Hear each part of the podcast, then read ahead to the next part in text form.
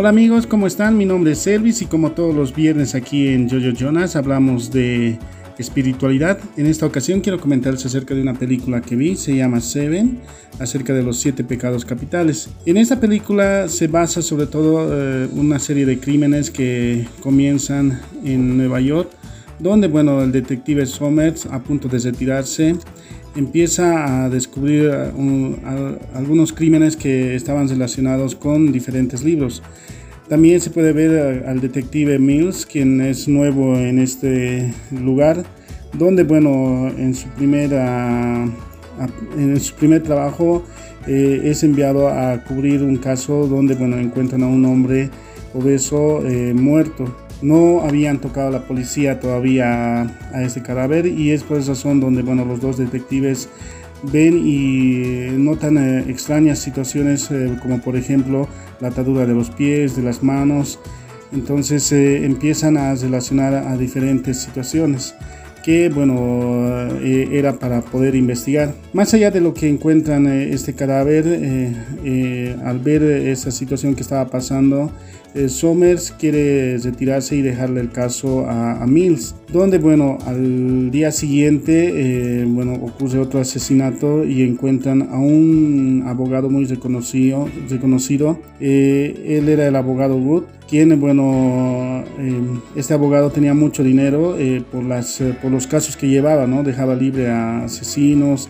a violadores y bueno, en este caso, por ejemplo, cuando encuentran el cadáver, eh, encuentran la frase que, bueno, una palabra que decía codicia y empiezan a relacionarlo con la manera de, los siete pecados capitales. Es decir, que de aquí en adelante los, las muertes que iba a haber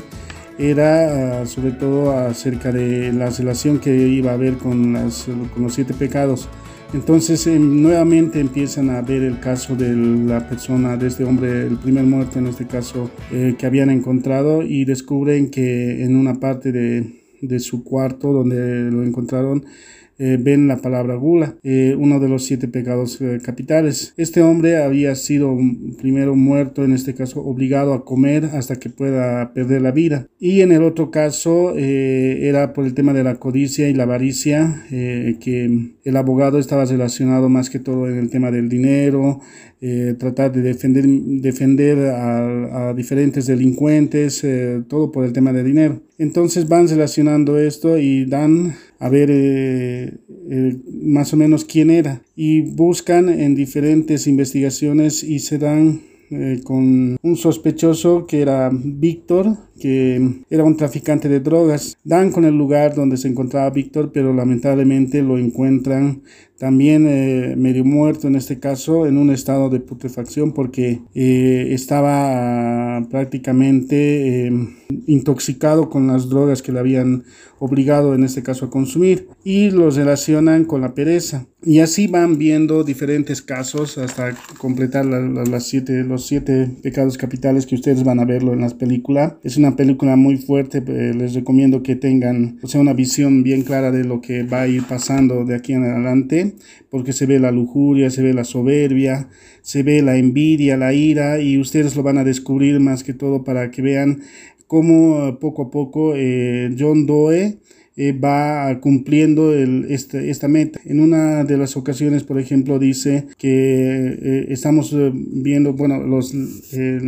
en este caso lo que él decía y hacía, en este caso las, eh, los diferentes asesinatos, era por los pecados que cometían diferentes personas. Por ejemplo, eh, ahora vemos eh, que un pecado mortal en cualquier lugar lo vemos como algo normal y lo toleramos. Entonces él lo que dice en, en la película es que, bueno, lo que quería más que todo es darle un castigo a esta situación y por esa razón tenía una misión que cumplir y por eso es que va dejando diferentes eh, pistas para que bueno estos dos detectives puedan eh, descubrirlo y bueno puedan ver la manera de cómo él estaba cometiendo estos diferentes delitos no eh, les voy a dejar esta película en el telegram lo vamos a subir en nuestro canal de telegram se, se, pueden suscribir nos pueden buscar como Jojo Jonas y también, bueno, nos pueden comentar acerca de qué les ha parecido la película en nuestras redes sociales. Hasta la próxima.